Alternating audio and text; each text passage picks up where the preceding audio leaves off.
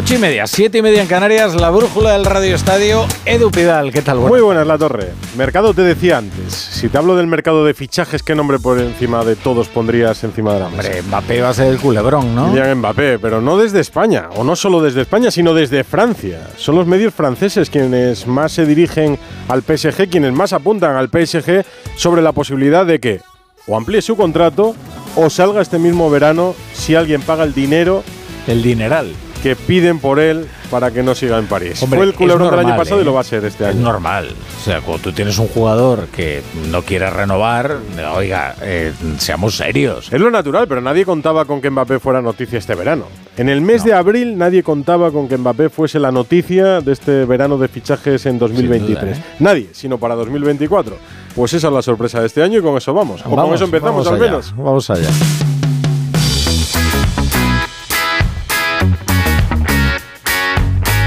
La brújula de Radio Estadio. Edu Pidal. Claro, es que es viernes 23 de junio con las temperaturas disparadas y una cascada de noticias en el mercado de fichajes. Ahora ya sí que estamos en modo verano y el nombre del verano, el gran nombre, como decía Rafa, es Kylian Mbappé. Y el tema se ha calentado en los últimos días, en las últimas horas, por la postura del PSG. Información desde París, Manu Terradillos. Una posible marcha de Kylian Mbappé este mismo verano parece que empieza a calar aquí en París entre los aficionados. Edu, hola, ¿qué tal? El club parisino sigue profundizando en ese nuevo mensaje de que ningún jugador, nadie está por encima del PSG, opuesto a las señales del año pasado de que la reconstrucción pasaba por ser una especie de Mbappé Saint-Germain en torno al jugador. Siguen las publicaciones en los medios galos, hoy es RMC, donde se insiste en que la postura del club es la misma, o renueva o se le traspasa. Ayer era PSG Community quien aseguraba que incluso había ya un acuerdo entre Real Madrid y PSG. Para la mayoría de aficionados, si su marcha permite traer a Bernardo Silva o Simen, Kane, ya no les parece tan mal. A todo esto, la postura, al menos a nivel público del jugador, es que sigue queriendo cumplir su año de contrato y llevarse todas las primas que corresponden a ello. Quien ya se ha ido es Leo Messi. Mañana la cadena Sport emite una entrevista sobre su paso por el PSG. Ha adelantado algunos fragmentos, entre ellos cuando habla de su relación con los aficionados, parte de los cuales terminaron pitándole. Pero sí que hubo un quiebre con gran parte de la afición de, del París, el cual obviamente no fue, no fue mi intención ni, ni mucho menos. Se dio así, como anteriormente había pasado con, con Mbappé, con Ney también, y, y sé que es su manera de, de actuar. Visto lo visto, es imposible aventurarse, es imposible imaginar cómo va a acabar este culebrón este verano, pero iremos contando el día a día. Por cierto, que en Francia se ha confirmado hace solo unos minutos la llegada de Marcelino García Toral al Marsella de Pablo Longoria. Atención a esta noticia de hace unas horas que indigna en Pamplona, porque los inspectores de la UEFA recomiendan que Osasuna no participe en competiciones europeas. Aitor Plaza, buenas. Buenas tardes, Edu. Osasuna va a recurrir y va a luchar legalmente hasta las últimas consecuencias por defender sus derechos. Es lo que ha anunciado el club en un comunicado. Un comunicado en el que la entidad rojilla acusa a la UEFA de ser fuerte con los débiles y débil con los fuertes. Es más, creen que el mensaje del organismo europeo es contraproducente para el fútbol y para quienes luchan contra la corrupción. Lo dicen porque fueron ellos, fue Osasuna, quien denunció a los exdirectivos que en la temporada 13-14 desviaron dinero e intentaron amañar partidos. El club insiste en que se puso en riesgo a sí mismo por el bien y por la limpieza de la competición. Este decía el presidente Luis Abalza el otro día en Onda Cero. Nosotros somos unas víctimas porque nosotros hemos denunciado ese tema. Algún juez pensó que éramos parte en el asunto y fuimos absueltos. Se recurrió, fuimos también absueltos por la audiencia y fuimos absueltos por el Tribunal Supremo. Yo no entiendo que alguien que denuncia porque lo que quiere es la limpieza en lo que es la competición sea condenado. Los movimientos ya empiezan eh, desde el propio gobierno de Navarra. La consejera de Deporte, Rebeca Esnaola, ha avanzado que va a apoyar al club, el Ejecutivo, en funciones. Veremos si lo hace el que sale electo. Como digo, se va a recurrir, pero en vista del tono del club, cómo dispara a la UEFA por otros casos de corrupción que no están teniendo consecuencias, tiene pinta de que pocas esperanzas tienen en que esta situación dé la vuelta. Bueno, normal que cause enfado. Cuando fue el propio club, Osasuna, quien ejerció la acusación particular y, puso todos sobre la pista, como recordaba Sabalza. Una confirmación en Vigo. Principio de acuerdo con Rafa Benítez, que es el nuevo entrenador, Rubén Rey. Lo adelantaba ayer aquí en Onda Cero en el micrófono de Rafa Fernández, el presidente Carlos Mourinho aseguraba que creía que iban a conseguir cerrar el acuerdo con Rafa Benítez. Bueno, pues efectivamente, acuerdo cerrado, lo anunciaba el club hace algunas horas, no mucho, esta tarde. Principio de acuerdo son las palabras utilizadas por el Celta en esa notificación distribuida. Principio de acuerdo con Rafa Benítez, al que catalogan de entrenador formidable, ideal para liderar el Celta del Centenario. Además, en esa misma publicación, el club confirma que efectivamente Rafa Benítez firma por esta temporada y dos más. Primera ocasión en 17 años de era Mourinho que se firma a un entrenador con un contrato de tres temporadas. Ya es oficial, principio de acuerdo, Celta Rafa Benítez Benítez comenzará la pretemporada con el club Vigués el próximo 3 de julio. Mbappé, Messi, Marcelino, Rafa Benítez. Y el nombre hoy en el Real Madrid es otra renovación siguiendo el guion previsto. Ya nos había contado Fernando que iba a renovar, hoy se ha hecho oficial. Es Dani Ceballos. Burgos, buenas. ¿Qué tal? Muy buenas, pero no por una temporada, como Tony Cross, Nacho y en unos días Luca Modric. No, Dani Ceballos y el Real Madrid han acordado la ampliación del contrato del Utrerano hasta el 30 de junio del 2027. O sea, cuatro temporadas más. Estuvo en un tris de irse durante la temporada casi lo tenía decidido. El Madrid no se decidía a renovarle, no ya por un año, sino ni por dos ni por tres. Y al final es una situación estratégica porque el próximo año puede que ni Cross ni Modric estén y Ceballos va a ser necesario en ese centro del campo, ahora súper ocupado porque hay siete integrantes. Va a comenzar la temporada como el séptimo centrocampista, pero cuidado que este año de las cuatro temporadas que lleva en el Real Madrid, aunque firmó en 2017, estuvo dos años cedido en el Arsenal, este año es tateado los 2.000 minutos, ha jugado 1.943, el decimoséptimo con más minutos de la plantilla, ha jugado 46 partidos de 61, que son muchos, 21 de titular, por ejemplo, ha estado a, a solo 72 minutos de Marco Asensio y ha jugado tres partidos más de titular que Marco Asensio, porque el Balear es verdad que jugó más de 50 partidos, pero solo 18 desde el inicio. Un Dani Ceballos que va a cumplir la próxima su quinta temporada en el Real Madrid y que en las redes sociales ha querido mandar un mensaje de esos que llegan y que les gusta a la gente. Porque no sé si lo ha escrito él, pero me ha gustado. Dice Ceballos, donde algunos solo ven lo difícil, otros buscamos la oportunidad. Donde algunos se rinden, otros no dejamos de luchar por nuestros sueños. Estoy ilusionado y feliz por seguir cuatro años más en el mejor club del mundo. El sueño continúa. En el horizonte, evidentemente, tiene también la próxima Eurocopa. Es uno de los que sigue Luis de la Fuente, aunque en la última convocatoria por aquello del quítame allá con Gaby, pues no le llevó y sí llevó a la azulgrana. Y no sé si mañana o el lunes, aunque no hay ninguna comunicación de Modric con el Madrid, el Madrid da por hecho que Modric a sus 37 años va a renovar una temporada más. En Arabia le quieren, como a casi todos, menos a nosotros, a todo el mundo del fútbol quieren en Arabia, también a Luca Modric, pero el Madrid, repito, no tiene ningún mensaje de Modric a decir no a la renovación que ya estaba cerrada y está cerrada y firmada. Ahora solo hace falta hacerlo oficial y se acaba todo lo que tenía previsto el Madrid en las últimas dos semanas.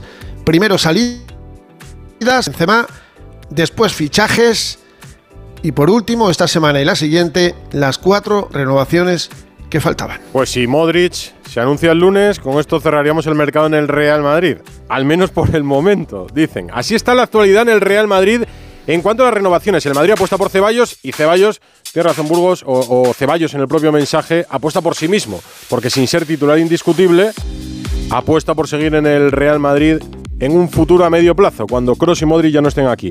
En Getafe han confirmado a Bordalás, que era noticia ya que conocíamos, que habías contado, Alberto, y firma por dos temporadas. Muy buena. Hola Edu, ¿qué tal? Muy buenas. Por fin, ¿eh? Porque se ha hecho de rogar casi 20 días después de que el Getafe salvó la categoría. Eh, ha tenido tiempo para pensárselo, para decidir bien Bordalás y escoger el Getafe. Tampoco tenía muchas opciones, es lo que veníamos contando. Hoy ha habido reunión esta mañana en el Colisión, pasado el mediodía salía Bordalás haciéndose fotos con los aficionados, cosa que denotaba que había ido bien, ha firmado hasta 2025, dos temporadas, y ahora yo me pregunto, Edu, eh, ¿esto cómo va a ser para el Getafe? Si va a ser buena noticia o no. Para el aficionado es muy buena noticia porque eso no hay duda. Todos los aficionados del Getafe están con Bordalás, pero dentro del club había voces que no lo querían. Y las dudas también han, bueno, han sobrepasado al propio Ángel Torres. Así que. Si yo leo entre líneas, Bordalás no ha encontrado nada mejor.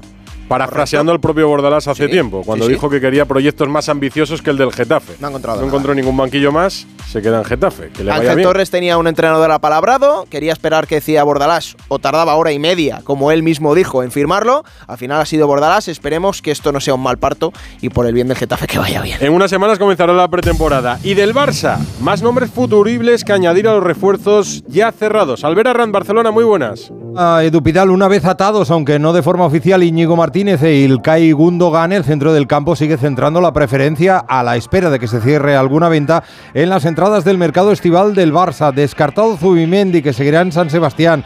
Descartado Kimmich, que seguirá en Múnich. Y descartado Rubén eh, Méndez, perdón, Neves, que acaba de firmar en Arabia. Aparecen nuevos nombres. Anoche TV3 deslizaba el de Oriol Romeu, 31 para 32 años, mediocentro de temporada fantástica en Girona y pasado culé, y con solo 5 millones de euros en cláusula de rescisión, eso sí, como plan B. En el plan A, Marcelo Brozovic, 30 años, croata del Inter, también con oferta árabe y en cuya operación no entraría finalmente Frank Kessie, puesto que la intención del marfileño es seguir de azulgrana y la del club de mantenerlo en plantilla. Por Brozovic, pues solo pasta. Propuesta del Barça, 15 millones de euros al club italiano, al jugador tres años de contrato. Todo ello en el apartado de posibles eh, llegadas a Edu, aunque lo que debería preocupar, como te digo, para poder abordarlas e inscribir a los ya cerrados sería la otra rampa, la de salida. Y eso en Can Barça parece harina de otro costal. Sí, eso ya es un tema aparte. Lo hemos tratado casi aparte. Información económica, información deportiva en el Fútbol Club Barcelona esta temporada. Bueno, hay mercado, hay mucho mercado. En esta semana ya con los jugadores de Primera División de vacaciones, salvo los que están con las sub-21, semana que comenzó con el triunfo de España en la Nations League de la España de Luis de la Fuente, que no es el título más prestigioso de los títulos, pero es un triunfo. Santi Segurola, como todos los viernes en la Brújula. Hola. Buenas tardes, Edu. España ganó la Liga de las Naciones y eso siempre es una buena noticia porque ganar eh, invita a ganar. Eh, y España ha perdido demasiado, ha perdido demasiadas veces en los últimos 10 años y eso ha invitado a perder. A mí me dejó de todas formas la sensación de que es un equipo sin atar, un equipo que mezcla gente muy veterana con gente muy joven, con eh, jugadores de esa edad, eh, generación perdida, de equipos maravillosos de la sub-21, de primeros de la década pasada que no acaban que no acabaron de, de explotar en, el, en la selección. Bueno, en cualquier caso, vamos a ver, es un alivio para el entrenador, para Luis de la Fuente, que viene, venía muy exigido por eh, la derrota frente a Escocia y el mal partido frente a Noruega, aunque con victoria. Y vamos a ver hacia dónde depara, a qué nos depara la selección española en su vuelta después del verano. Pero como el fútbol no termina de acabar nunca, otra selección española, la sub-21, está en el Campeonato Europa que se disputa en Rumanía. Y en Rumanía ganó el primer partido frente a los romanos, precisamente con un equipo que no da la impresión de tener ninguna de esas estrellas que dicen estos van a- este va a jugar en la selección española la próxima temporada y va a ser eh, figura. No, es un buen equipo como otras veces. Yo creo que además de ganar la Liga de, de las Naciones, el fútbol español tiene que dar un salto y volver a sentirse fuerte en el concierto internacional. Todavía no lo hace. No, difícil salto además, ese de la sub-21 a la absoluta. Nuevos árbitros internacionales. Uno español, Gonzalo Palafox. Hola Edu, ¿qué tal? Muy buenas. Sí, UEFA ha ascendido al colegiado canario Alejandro Hernández Hernández a la máxima categoría del arbitraje europeo, es decir, la categoría élite, donde ya estaban Gil Manzano, Sánchez Martínez y Marta Huerta de Aza. Por su parte, Martínez Munura asciende a la categoría FERS, es decir, la que está justo por debajo de la élite. Y esto, Edu, sin rueda de prensa de balance de final de temporada por parte de Medina Cantalejo. ¿eh? Por cierto, tras el escándalo ayer en el Francia-Italia del Europeo Sub-21 con varias acciones polémicas y un gol fantasma a favor de los italianos, UEFA implantará el VAR a partir de los cuartos de final del torneo. La brújula de Radio Estadio. Brutus, no ladres, que es el instalador de Movistar Prosegur Alarmas. Pues por eso ladra papá, porque ve que se queda sin curro. Ahora el guardián es Movistar Prosegur Alarmas. Una alarma inteligente que responde en segundos y avisa por ti a la policía. Contrata la alarma en la que cada vez confían más familias por solo 34,90 euros al mes durante todo el año. Movistar Prosegur Alarmas. Llama al 900-222-225. ¡Vigor, gor, gor, Toma Energisil Vigor. Energisil con maca contribuye a estimular el deseo sexual. Recuerda, energía masculina, Energisil Vigor. Bayona, una de las joyas turísticas de las Rías Baixas gallegas. Allí arribó la pinta para dar noticia en Europa del descubrimiento de América, pasear por su casco histórico, disfrutar de sus playas o ver su espectacular puesta de sol con las islas Cíes de fondo son solo algunas de las muchas y atractivas razones para visitar Bayona. Descúbrelas con gente viajera que se hará en directo este sábado desde el Museo Casa da Navegación de Bayona, con el patrocinio de Turismo de la Junta de Galicia. Este sábado a partir de las 12 del mediodía, gente viajera desde Bayona, con Carlas Lamelo. Te mereces esta radio. Onda Cero, tu radio. Y ahora también, para hombres mayores, Energisil Senior. No pego ojo con el pitido de oído. Toma Sonofim. Sonofim contiene ginkgo biloba para una buena audición y melatonina para conciliar el sueño. Pitidos, Sonofim, de Pharma OTC. Y con Hyundai, la marca con tecnología híbrida, nos vamos al Mundial de Rallys. Pipo López. Hola Edu. Sebastián Oyer ha puesto la directa hacia el que podría ser su tercer triunfo del año en el Rally Safari.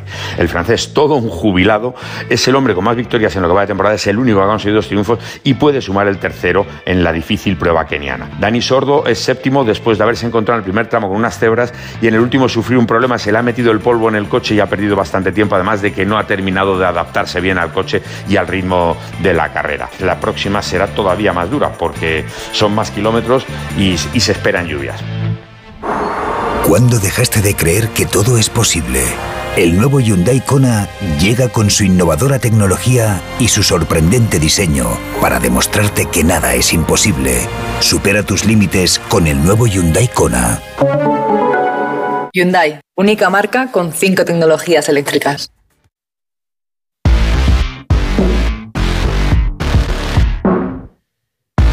Lío en el Atlético de Madrid. Han pedido a sus socios que escojan entre el nuevo escudo, recuerdan muy polémico entre algunos aficionados, o el anterior. Aunque parece difícil el cambio, porque en la carta que le han llegado a los aficionados, algunos se quejaban. Bueno, lo va a explicar mejor Hugo Condés. Hola, Hugo.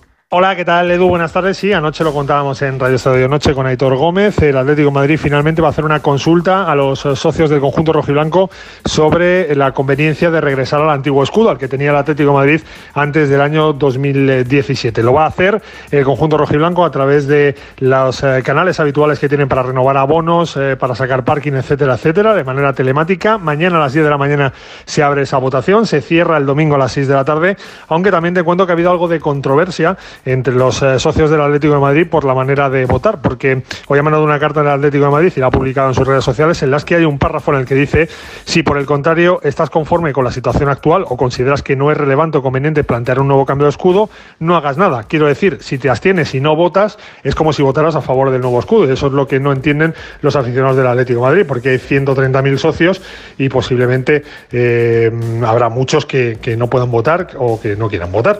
Veremos qué sucede finalmente con esto. Si te cuento que ha habido muchas leyendas del Atlético de Madrid, gente como eh, Coque, como Diego Godín, como Fernando Torres, como Tiago, como Gaby, etcétera, etcétera, que se han manifestado en sus redes sociales, amén de futbolistas de otras épocas como Paulo Futre o como el ratón Ayala. Así que esto es eh, un movimiento importante, al menos el Atlético de Madrid, en este caso, ha querido consultar a sus socios. Sí, lo, lo que no sé si el domingo a las 6 acaba la votación, si el mismo domingo conoceremos el resultado o bueno, ya el lunes si me lo cuentas en la brújula. Nuevo escudo, antiguo escudo en el Atlético de Madrid. Hemos hablado de muchas llegadas, de muchos nombramientos y confirmaciones, pero hay una salida que ha sonado mucho en Sevilla, la de su director deportivo, Monchi. Hoy se ha despedido en el Sánchez Pijuán, en el antepalco. La brújula de Radio Estadio. Ha remarcado que no se marcha por dinero al Aston Villa. Sevilla, José Manuel Jiménez. Hola Edu, sí, se ha marchado con todos los honores del club en el antepalco del Sánchez Pizjuán, en un acto multitudinario con eh, todo el Consejo de Administración presente, con su familia, con el que ha sido su equipo en la dirección deportiva, incluso con Víctor Horta, pero se ha ido señalando a los dirigentes. Lo primero, marcharse del Sevilla es una pesadilla. Sigo pensando que esto es una pesadilla y que alguien va a venir a pellizcarme para decirme que esto no es real, ¿no? Que yo no me, no me estoy yendo del Sevilla. Monchi ha dicho que no se va por dinero, dice que en el Aston Villa va a cobrar lo mismo, que no se quería ir y que lo hace por respeto al Sevilla. Se refiere a que básicamente de un tiempo a esta parte ya no tenía las llaves del club, que es lo que se le prometió cuando comenzó su segunda etapa. Monchi ha cometido errores en el club. Se le han limitado funciones en estos últimos meses y esto no lo acepta el de San Fernando. Necesito ser referente en el día a día, para todo para todo. Si se estropeaba la lavadora, si el autobús no salía, si los bocadillos no eran buenos, si el infantil había que firmar. Y joder, y mal no nos ha ido. Tampoco excesivamente bien, pero mal no nos ha ido. Por ahí están esas dos, pero faltan algunas más. Yo creo en eso, yo creo en, en ese Monchi, yo creo en ese Monchi.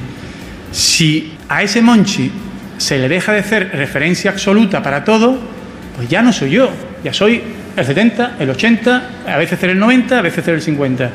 Y yo, desgraciadamente o afortunadamente, creo en ese Monchi. El presidente, Pepe Castro, sin embargo, antes de la intervención de Monchi, ha seguido con su discurso conciliador y ha dejado la puerta abierta a un nuevo regreso. Ojalá pudiéramos haber prolongado esta segunda etapa y por eso mismo quiero remarcarte que las puertas del Sevilla Fútbol Club siguen abiertas para ti y que a este presidente no le temblará el pulso en abrírtelas de nuevo. Por cierto, Monchi ha querido resaltar que él no ha pagado ninguna cláusula, sino que el Sevilla ha llegado a un acuerdo con el Aston Villa que ha pagado, dice, más de la cláusula y que ha sido Monchi el que ha llegado a un acuerdo de rescisión con el Sevilla. Sea como sea, el desencuentro ha sido importante y hoy Monchi ya es historia en Nervión. Sí, mi duda es si era una figura quemada o no en Sevilla. En el Valencia, Baraja va a comenzar a trabajar con una plantilla muy limitada. Víctor Yuk. ¿Qué tal? Muy buenas. Sí, porque a más o menos dos semanas del comienzo de la pretemporada del Valencia, la plantilla con la que va a tener Baraja para trabajar va a ser bastante limitada en el comienzo de esta pretemporada en la Ciudad Deportiva de Paterna. Únicamente va a poder contar con 11 de los jugadores del primer equipo que estuvieron la temporada pasada, con Jaume, Rivero, Paulista, Gallá, Jesús Vázquez, Thierry Rendal, Fulquier Castillejo, Hugo Duro, Cavani y Marco Sandre. Hay que destacar que hay seis jugadores que han acabado contrato y que se han marchado por estar cedidos en el Valencia y además hay otros siete que van a estar de vacaciones por diferentes compromisos con las selecciones como Mardasvili, Guillamón, Andrea Almeida, Diacabíoz, Cachar, Comer y Yunus. Por tanto, habrá presencia masiva de canteranos, algunos de ellos eh, se van a quedar tipo Javi Guerra o Diego López. Y por cierto, un apunte en lo social, ha habido comunicado de la, plataforma Libertad Valencia para anunciar que durante este verano habrá más acciones de protesta contra Peter Lim. Ya las escucharemos. Sub-21, mañana segundo partido del europeo para los nuestros, Gonzalo Palafox. Sí, mañana la selección española sub-21 se enfrenta a Croacia en Bucarest. Ahora mismo los de Santidenia son líderes de su grupo tras el 3-0 frente a Rumanía junto a España. Ucrania es la selección más fuerte de nuestro grupo. Croacia en principio es muy inferior al combinado nacional, pero el seleccionador Denia sigue insistiendo en que hay que mejorar. Centrarnos en nosotros, en mejorar eh, los puntos fuertes que, hemos, que, hemos, bueno, que tenemos y que, nos ha dado resultado contra Rumanía y también corregir cosas y mejorar cosas que también, también lo, lo, debemos hacer. Todos los jugadores están disponibles y Edu, el árbitro, va a ser el neerlandés Alar Linhut, es decir, el mismo del día de ayer en el Francia-Italia. Han tenido ojos. Se está disputando en Orlando la edición internacional de la Liga Promises de este año que organiza la Fundación José Ramón de la Morena y se ha ido a verlo Alfredo Martínez. Hola Alfredo. Hola, muy buenas tardes, Edu. Son siete años, séptima edición de este torneo internacional hasta el próximo domingo en el ESPN World World of Sports de Orlando. Y hemos terminado la primera sesión. Acaba de terminar aquí, ya sabes que son seis horas menos, las nueve menos seis minutos. Y hay que destacar alguna que otra sorpresa. Por ejemplo, en el grupo A, el Barcelona está contra las cuerdas. Ha perdido con el Betis, como quiera que el Inter de Miami ha ganado al Betis, obligado a ganar el Barcelona en la última jornada ante el Inter de Miami. Muy bien el Atlético de Madrid, que ganó 4-0 su primer partido, que se enfrentará con el Villarreal por el primer puesto en el grupo B. En el grupo C, el Valencia ya está clasificado con cuatro puntos. El Sevilla tiene muchos problemas y tendrá que luchárselo todo con el Atlas. Y en el grupo D, acaba de terminar el partido entre el Real Madrid y el Español, empate a cero. Bueno, el Pichichi es Dani del Atlético de Madrid, que ha marcado cuatro goles en el 4 a 0. Y el Real Madrid solo ha empatado a cero con el Español, que como quiera que ganó el primer partido ante el Pumas, está líder con cuatro puntos. El Madrid está obligado a empatar por lo menos para no quedar eliminado. El Barcelona a ganar para no quedar eliminado. Mucho público, mucho ambiente. El Inter de Miami que ha dado la gran sorpresa, el equipo que acaba de firmar a Messi y que va a firmar en las próximas horas a Busquets. Las instalaciones magníficas, Edu, y hay que destacar que también mañana se jugará los últimos partidos de la primera ronda y los cuartos de final y semifinales. Instalaciones magníficas con la organización de la Fundación José Ramón de la Morena y el patrocinio de la Liga. Así que hemos disfrutado de una jornada intensa aquí en Orlando, donde que sepas, esta tarde a las siete y media, para la una y media vuestra, hay un partido amistoso. Ronaldinho, Roberto Carlos, aquí hemos visto a Cafú, viajaba Nani, está Ronaldinho, bueno, muchísimos de los grandes eh, jugadores del fútbol brasileño de los últimos tiempos. Y Vinicius. Sí, es, mira, la estrella de hoy y disfruta de las estrellas del futuro, que son los niños que están jugando ahora el torneo. Baloncesto NBA, el nombre propio del draft de la pasada madrugada fue el esperado, Albert Arranz. With the first pick in the 2023 NBA Draft, the San Antonio Spurs select Victor Wembanyama. Así es, Edu, no ha habido sorpresa. Víctor Wembayama es el número uno del draft de la NBA, pívot francés de 19 años y 2'20 de altura, que se convierte así en la tercera primera elección del draft de la historia de San Antonio Spurs tras los también centers, los legendarios David Robinson y Tim Duncan, todos ellos, los tres, a las órdenes del maestro Greg Popovich. Una noche que ha tenido anécdota familiar. Por primera vez en la historia, dos hermanos gemelos han sido elegidos entre los cinco primeros picks de la primera ronda. Los Thompson, Eamon y Ausar. Eamon Thompson, el número 4 por Houston Rockets, y su gemelo, Ausar Thompson, con el número 5 por Detroit Pistons. Y por lo que se refiere a los viejos conocidos de la afición española, James Nagy, el pívot nigeriano del Fútbol Club Barcelona, ha caído finalmente a segunda ronda. Eso sí, el primer pick, número 31 global, lo ha elegido Detroit, pero acaba en Charlotte Hornets, en un intercambio con Indiana Pacers involucrado de por medio. Tristan Bucevic, 2'11 de altura, 20 años, a la pívot serbio-sueco, que pasó por la cantera del Real Madrid, recordarán los aficionados blancos, y llegó a impresionar con sus actuaciones en el primer equipo merengue dejando el Wizzing Center con 18 años para fichar por el Partizan. Fue seleccionado anoche con el número 42 por los Washington Wizards y Sidi Sissoko, 19 años y 2'03, un ala pívot formado en el Vasconia, fue seleccionado por San Antonio Spurs con el 44. El francés aterrizó en Vitoria con 13 años, jugó cedido en el Iraurgi y llegó a debutar incluso con el primer equipo del Vasconia jugando un partido en ACB la temporada 21-22. Por tanto, no ha habido sorpresa. Víctor Wembayama va para gran figura de la historia de la NBA, número uno del draft y a San Antonio. Tenis, torneos en marcha en hierba con españoles. Rafa Plaza. Está jugando Carlitos Alcaraz ahora, Edu, ganando 6-4 a Grigor Dimitrov. Está 3-2 el búlgaro en el segundo set, eh, intentando meterse en las semifinales de mañana en el torneo de Queens. Nunca ha llegado Carlos a cuartos en un torneo sobre hierba. Bueno, pues ahí está, peleando por las semifinales. La otra buena noticia es que Bautista, Roberto Bautista, ha ganado a Medvedev en Halle y va a jugar también semifinales mañana. Bien los españoles, los viernes de Ana Rodríguez. La última de la semana. Gino Mader era ciclista. Justo hace una semana, el pasado viernes, su equipo informaba de su muerte, una muerte que llegaba muy pronto, a los 26 años, ejerciendo su profesión, la de ciclista, una de las más duras pero a la vez más apasionadas del deporte. El día anterior caía, desaparecía, como dijeron muchos compañeros, por un precipicio descendiendo para llegar a meta en la vuelta a Suiza, en su casa, a 90 kilómetros hora. Una muerte que reabre el debate de la seguridad de los profesionales de la bicicleta. ¿Se trata de accidentes ante los que no podemos hacer nada o sí? Sí que son evitables. Un compañero de Gino, uno de los grandes del momento, Remco Evenepoel, que también sufrió un susto importante en una bajada hace unos años, cargó contra la organización. Solo buscan el espectáculo fácil, dijo. Y puede ser verdad.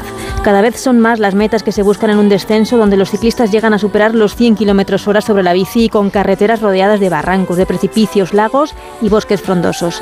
El ciclismo ya está inventado, el ciclismo es bello tal cual es, el ciclismo es heroico sin necesidad de toda esta ornamentación tan peligrosa que rodea las carreras en los últimos años.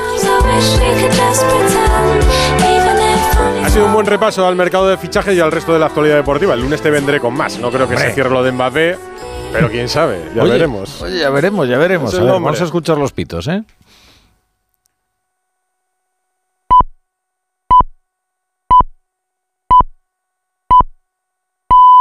Es que en la radio nos gustan las liturgias. Las nueve de la noche. Claro, hay que escuchar las señales horarias que indican que son las 9 de la noche, las 8 en Canarias. Creo que se te quedó un corte Sí, en el tintero. No, ¿verdad? iba a relacionar ahora que la economía, la política, con todo lo que vais a ir hasta las once y media de la noche, digo, ¿con qué relaciono el deporte con, con Rafa La Torre? Pues con Mariano Rajoy. ¡Hombre! Mariano Rajoy fue el, eh, fue el padrino ayer de los estudiantes que se graduaban en la Escuela Universitaria Real Madrid, en un acto en Valdebebas. Muy emotivo para todos ellos, más de 600 bandas me parece que impusieron el presidente del Real Madrid y el expresidente Rajoy. 600 bandas, un Pues lío fíjate, formidable. Le sacó una carcajada a Florentino Pérez y a todos los estudiantes por una reflexión final de Rajoy. A ver. La gente huye del cenizo, del que pasa toda la vida protestando, del malhumorado, del intransigente y del plasta. Si se encuentran a alguien así, no se peleen nunca, limítense a circular en paralelo y yo les garantizo que serán muy felices. Extraordinario. Pues decían ayer que esto va directamente a la yugular de algún político de precampaña. No, hombre, sí. Pero no sé contra quién. Claro, no lo sé, pues eh, podemos hacer nuestras Si especulaciones. queréis hacer quinielas, el lunes me contáis. Ahora hay una cosa que está confirmada, ¿eh? Mariano Rajoy, después de haber dejado la Moncloa y de haberse mudado a, pues, a su casa, se ha convertido en uno de los monologuistas más graciosos de España. Sí, O sea, no, no, es ponerle bien. un micrófono y la verdad es que de es hecho, un el presentador le dio paso diciendo vamos a disfrutar de todo lo que sabe de deporte y de su sentido del humor. Y ahí Claro, salió Mariano su Rajoy. proverbial bongomía. Qué lío formidable, 600 bandas. Lo que más le gusta en el mundo es hablar del deporte. Y, de entonces, fútbol, y de lo- ciclismo. Sí, eso sí que le gusta. Sus pinitos hizo con José María García en la un radio. buen tertuliano sería ahora para Radio Estadio Desde Noche. que sí. Lo intentaremos. es- mira, con Concha García Campoy también estuvo en una tertulia deportiva junto a Antonio ¿Sí? Resines, sí, sí, en Punto Radio, lo recuerdo. Buenísimo, excepcional, ¿eh? Vamos un a comentarista. la propuesta. Porque él sabe ahora que mucho. estamos en época de fichajes. Venga. Vamos a ver, sabe. Lo hacemos. Hasta luego.